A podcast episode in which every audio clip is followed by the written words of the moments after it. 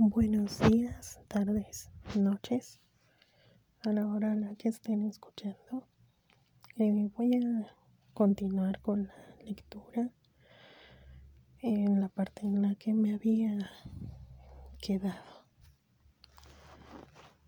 Para los que no sepan de qué va esto, es un ejercicio de lectura diaria para completar los 30 minutos mínimos que se deben.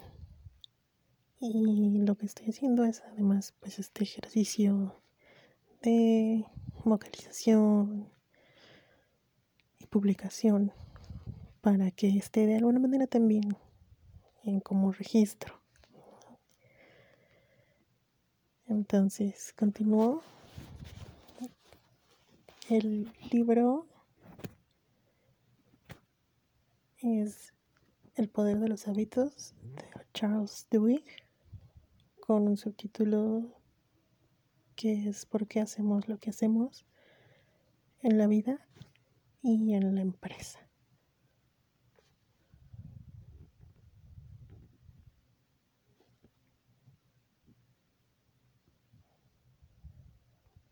Parte 1. Los hábitos de las personas. 1. El bucle del hábito. ¿Cómo actúan los hábitos? En el otoño de 1993, un hombre al que debemos gran parte de lo que sabemos sobre los hábitos entró en un laboratorio de San Diego para acudir a la cita que tenía programada. Era mayor, medía más de 1,80, impecablemente vestido con una camisa clásica de color azul. Su espeso pelo blanco habría despertado envidia en cualquier reunión de antiguos compañeros de clase cincuentones. La artritis le hacía cojear un poco mientras cruzaba los pasillos del laboratorio. Agarraba la mano de su esposa Caminaba despacio, como si no estuviera seguro de lo que iba a aportarle a cada nuevo paso. Aproximadamente un año antes, Eugene Polly, o EP, como sería reconocido en la lectura médica, se encontraba en su casa en la playa del Rey preparando la cena cuando su esposa le dijo que iba a venir su hijo Michael. ¿Quién es Michael? preguntó Eugene. Tu hijo, le dijo su esposa Beverly. El que hemos criado tú y yo. ¿Te acuerdas? Eugene la miró anonadado. ¿De quién me hablas? preguntó. Al día siguiente empezó a vomitar y a retorcerse con retortijones en el estómago. En 24 horas, su grado de deshidratación era tal que Beverly, asustada, le llevó a urgencias. Le empezó a subir la fiebre hasta llegar a 40.5 grados centígrados, mientras el sudor dejaba un halo amarillo en las sábanas del hospital. Empezó a delirar. Luego se puso violento, gritó y agredió a las enfermeras cuando intentaban ponerle una inyección intravenosa en el brazo. Cuando consiguieron sedarlo, el médico pudo introducirle una larga aguja entre dos vértebras en su zona lumbar. Uy. Extraerle unas gotitas de líquido cefalorraquídeo. El médico que le realizó la prueba enseguida notó que había un problema. El líquido que envuelve el cerebro y los nervios raquídeos es una barrera protectora contra las infecciones y heridas. En las personas sanas, es de color claro y fluye con facilidad. Se desliza por la aguja con sedosa rapidez. La muestra extraída de la columna vertebral de Eugene era turbia y densa, como si estuviera cargada de una arenilla microscópica. Cuando estuvieron los resultados del laboratorio, los médicos supieron cuál era su enfermedad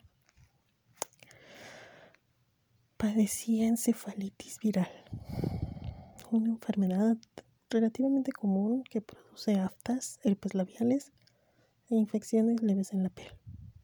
En raras ocasiones, El virus puede abrirse camino hacia el cerebro y causar estragos, pues se adentra en los delicados pliegues del tejido donde residen nuestros pensamientos y sueños.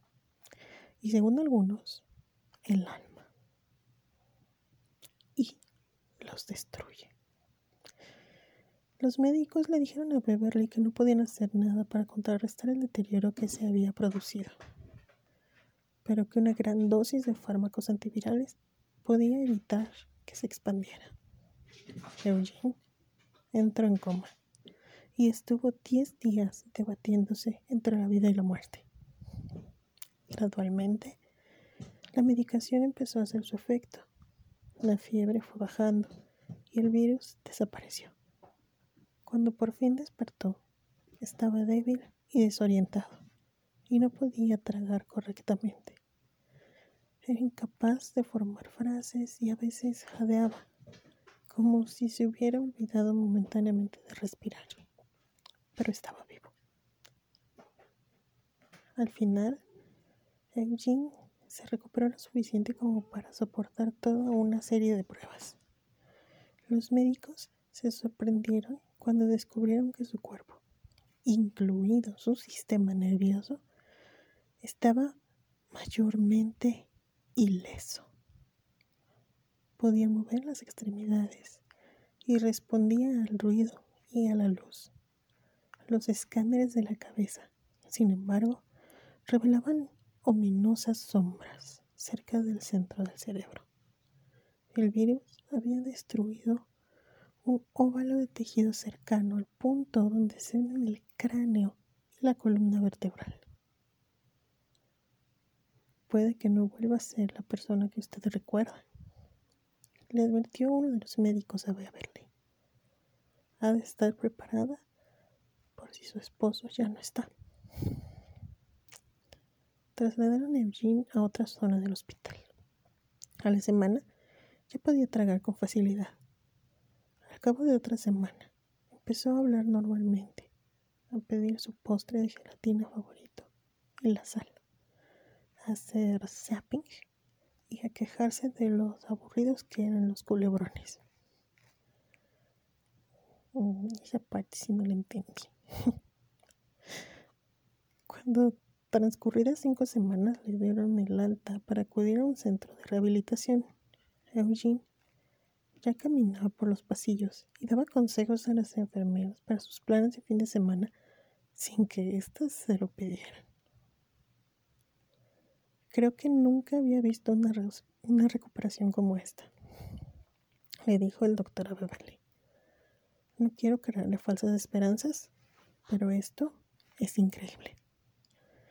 A pesar de todo, Beverly estaba preocupada. En el centro de rehabilitación quedó claro que la enfermedad había cambiado a su esposo de manera inquietante. Por ejemplo, no podía recordar qué día de la semana era, ni los nombres de los médicos y las enfermeras, por más veces que se presentaran. ¿Por qué siguen haciéndome todas esas preguntas? le preguntó un día a Beverly cuando el médico salió de la habitación. Cuando regresó a casa, las cosas empeoraron. No recordaba a sus amigos. Tenía problemas para seguir las conversaciones. Algunas mañanas se levantaba de la cama, iba a la cocina y se preparaba huevos con bacon. Luego regresaba a la cama y encendía la radio. Pasados 40 minutos, volvía a hacer lo mismo. Se levantaba, preparaba huevos con bacon, regresaba a la cama y encendía la radio. Y luego otra vez. Beverly, alarmada, se puso en contacto con otros especialistas, incluido un investigador de la Universidad de California, San Diego, especializado en pérdida de memoria. Así es como en un día soleado Beverly y Eugene se encontraron en un insulso edificio del campus universitario, agarrados de la mano y caminando lentamente por uno de sus pasillos. Los condujeron a un pequeño consultorio. Eugene empezó a hablar con una joven que estaba utilizando un ordenador. Como electrónico que he sido durante años, me maravillo al ver todo esto, le dijo señalando la máquina con la que estaba escribiendo la joven. Cuando yo era joven, ese aparato habría ocupado un par de estanterías de casi dos metros y llenando toda esta habitación. La mujer siguió tecleando. Eugene esbozó una sonrisita. Es increíble, dijo. Todos esos circuitos impresos y diodos y triodos. Cuando yo era electrónico, hubieran hecho falta un par de estanterías de dos metros para albergar esa cosa. Entró un científico en la habitación y se presentó. Le preguntó la edad. O veamos, ¿59 o 60? Respondió bien. Tenía 71 años. El científico empezó a escribir en el ordenador. Eugene sonrió y lo señaló. Es algo extraordinario. Cuando yo era electrónico, hubieran hecho falta un par de estanterías de dos metros para albergar esa cosa. Qué feo cuando se va así la onda. El científico Larry Squire, de 52 años, había dedicado tres décadas a estudiar la neuroanatomía de la memoria. Su especialidad era investigar de qué forma almacena el cerebro los acontecimientos. Sin embargo, su trabajo con Eugene pronto lo conduciría a un nuevo mundo. No solo a él, sino también a cientos de investigadores que han cambiado nuestra comprensión sobre cómo actúan los hábitos. Los estudios de Square muestran que incluso una persona que no puede recordar su propiedad o casi nada puede desarrollar hábitos que parecen inconcebiblemente complejos, hasta que nos damos cuenta de que casi todo el mundo confía en procesos neurológicos similares todos los días. Sus investigaciones y las de otros científicos ayudarían a revelar los mecanismos subconscientes que influyen en infinidad de decisiones que parecen ser frutos de un pensamiento bien razonado, pero que, en realidad, están bajo la influencia de impulsos que la mayoría de nosotros apenas reconocemos o comprenderemos. Cuando Squire conoció a Eugene, había estado estudiando las imágenes de su cerebro durante semanas. Los escáneres indicaban que casi todo el daño que se había producido dentro del cráneo se limitaba a una zona de 5 centímetros cercana al centro de su cabeza. El virus había destruido casi por completo su lóbulo temporal medio. Una fina estructura celular que los científicos consideran responsable de todo tipo de tareas cognitivas, como recordar el pasado y regular algunas emociones. Ay Dios, qué difícil. La magnitud del deterioro no sorprendió a Square. La encefalitis viral Consume tejido con una precisión implacable y casi quirúrgica. Lo que le sorprendió fue los familiares que le resultaban las imágenes. Treinta años antes, cuando Square estaba haciendo su doctorado en el MIT, trabajó con un grupo de que estudiaba a un hombre llamado H.M., uno de sus pacientes más famosos de las historias médicas. Cuando H.M., su nombre real era Henry Molaison, pero los científicos ocultaron su realidad durante toda su vida, tenía siete años. Le atropelló una bicicleta y al caer se dio un fuerte golpe en la cabeza. Al poco tiempo empezó a tener ataques y a perder el conocimiento. A los 16 años tuvo su primera convulsión tónico-clónica generalizada, la que afectaba todo el cerebro. Pronto empezó a perder la conciencia hasta 10 veces al día. A los 27 años, ay, perdón. no le puse el de no molestar. Y sonaron las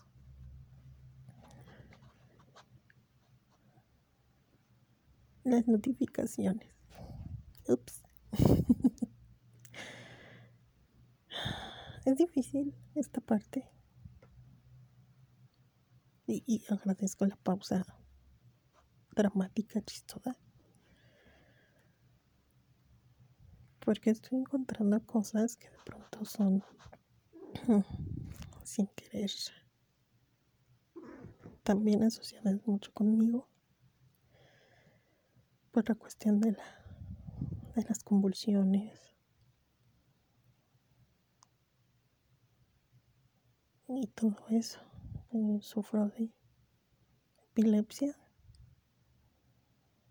Y sigo sin tener un diagnóstico y sé lo feo que es eso de estar perdiendo la conciencia así. Y la memoria. Y cosas así. Solo veo este siguiente párrafo y me pega un poco. Pero continúo pues. A los 27 años, HM estaba desesperado. La medicación no le hacía nada. Era inteligente, pero no podía conservar ningún trabajo. Todavía vivía con sus padres. Quería vivir una vida normal. Así que buscó la ayuda de un médico cuyo afán de experimentar superaba el temor de una denuncia por negligencia profesional. Los estudios parecían indicar que un área del cerebro denominada hipocampo podía estar implicada en el origen de los ataques. Cuando el médico le propuso abrirle la cabeza y levantarle la parte frontal de su cerebro, con una cañita succionar el hipocampo y parte del tejido que lo rodea, Echem dio su consentimiento. La cirugía tuvo lugar en 1953 y a medida que se iba curando, sus ataques fueron disminuyendo.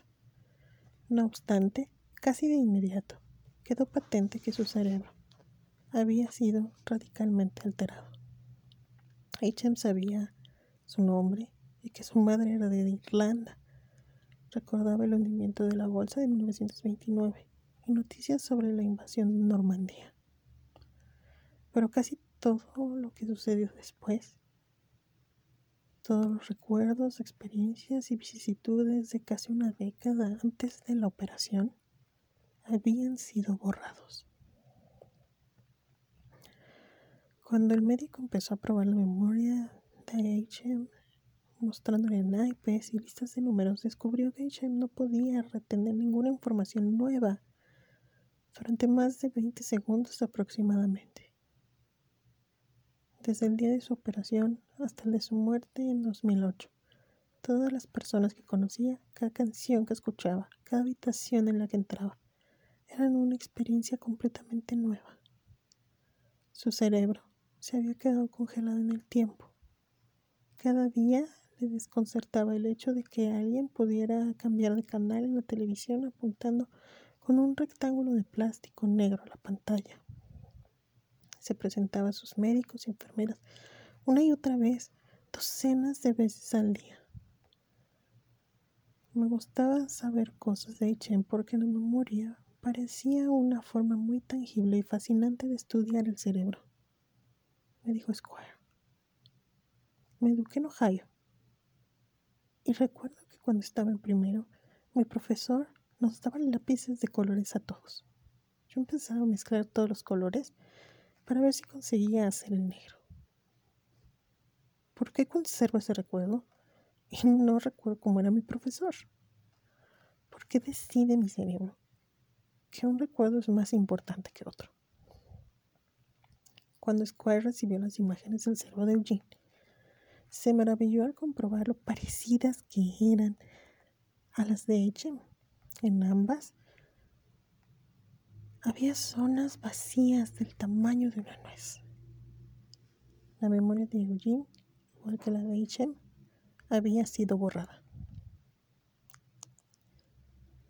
Qué feo. No obstante, cuando Squire empezó a examinar a Eugene, comprobó que su paciente era diferente en algunos aspectos importantes.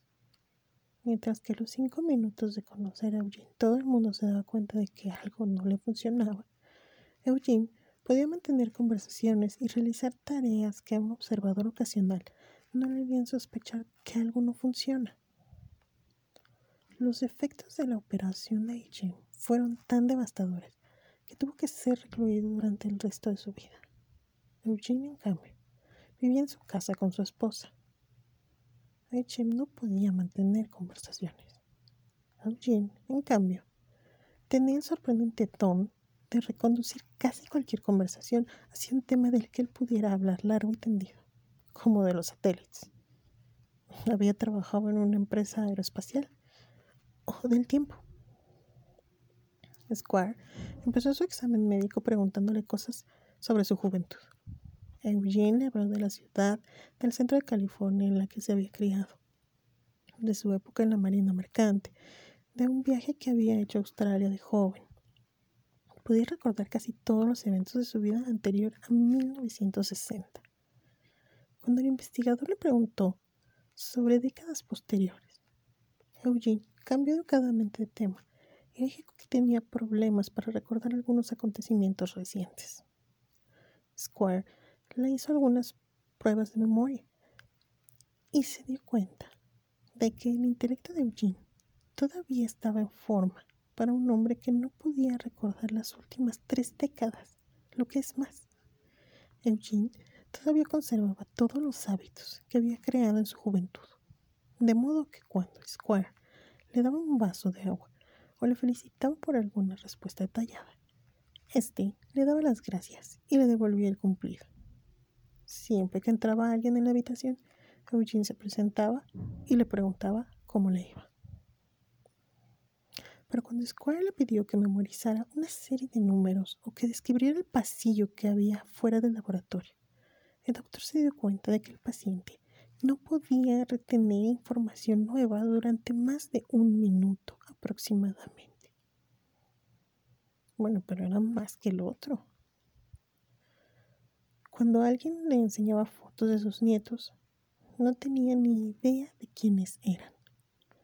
Cuando Squire le preguntó si recordaba que se había puesto enfermo, este respondió que no tenía ningún recuerdo de su enfermedad ni de su estancia en el hospital. De hecho, Eugene rara vez recordaba que padecía amnesia.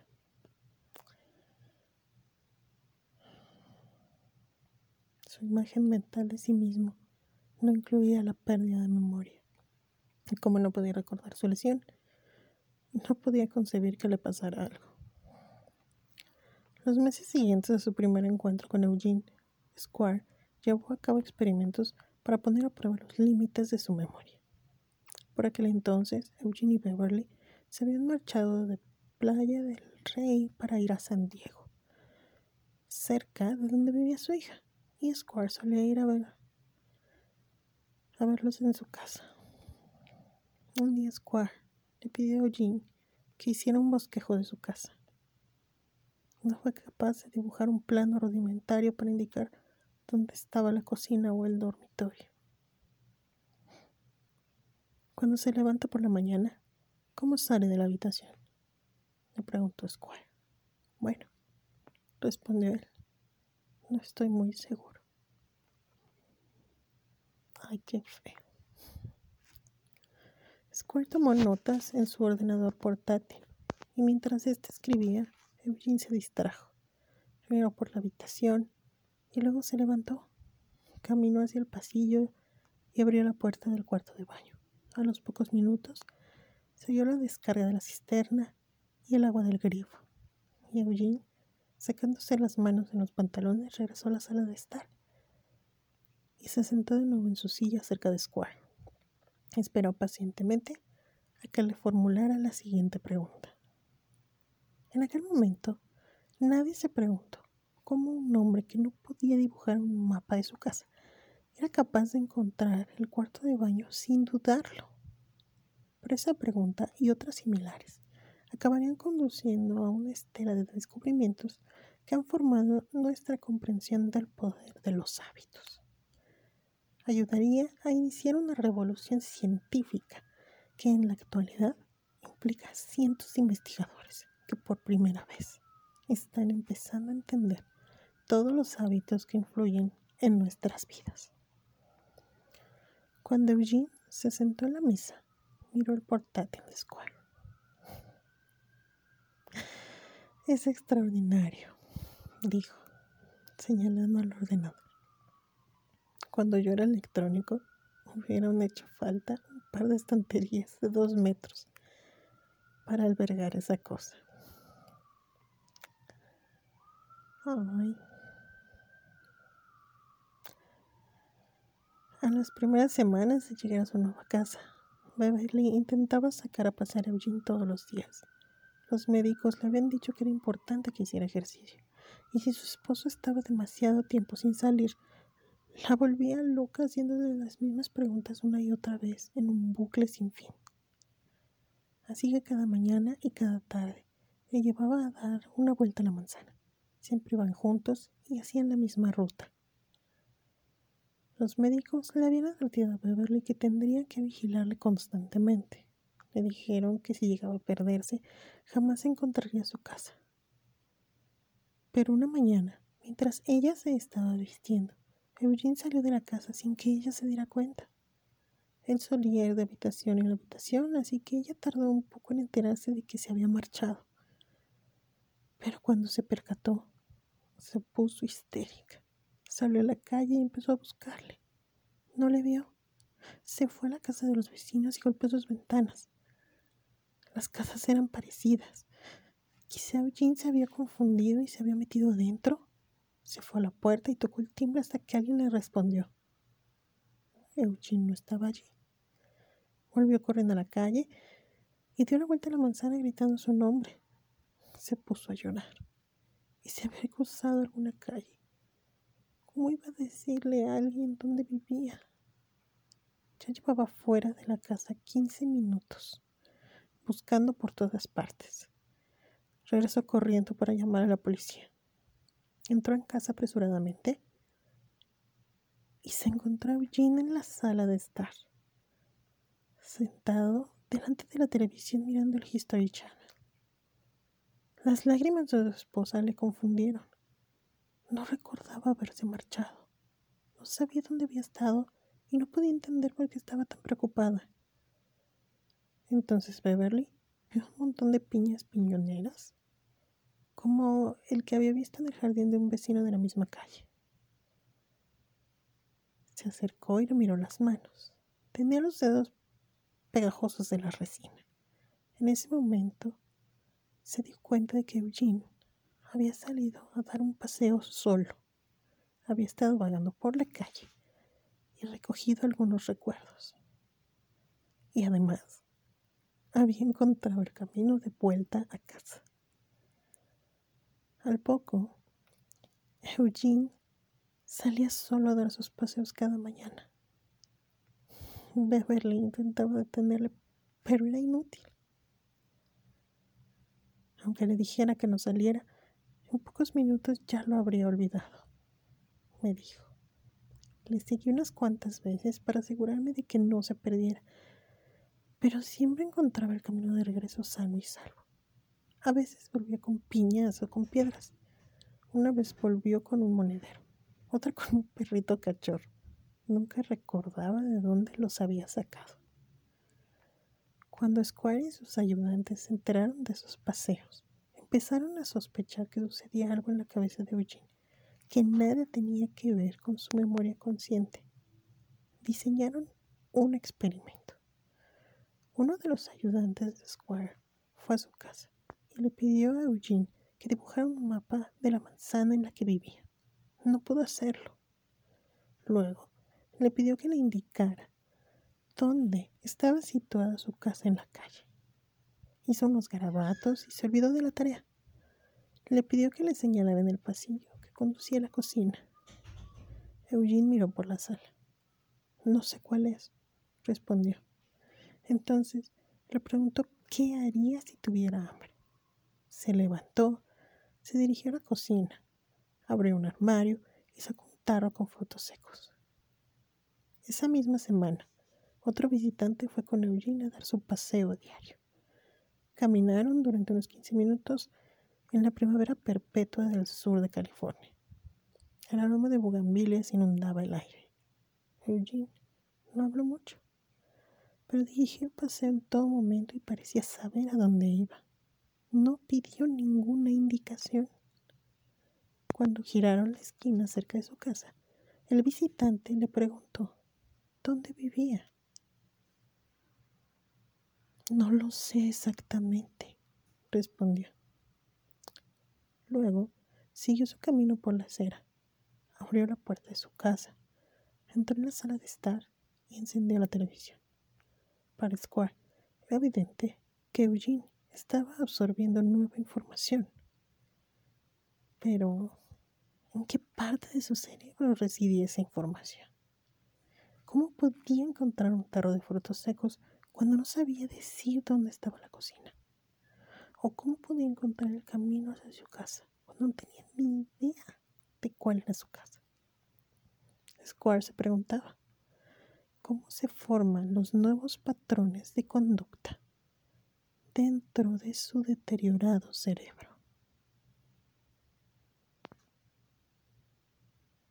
Y aquí termina la lectura de hoy,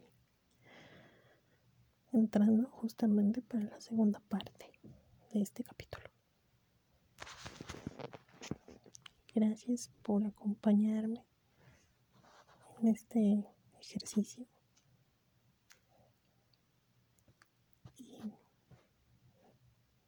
Espero verlos pronto.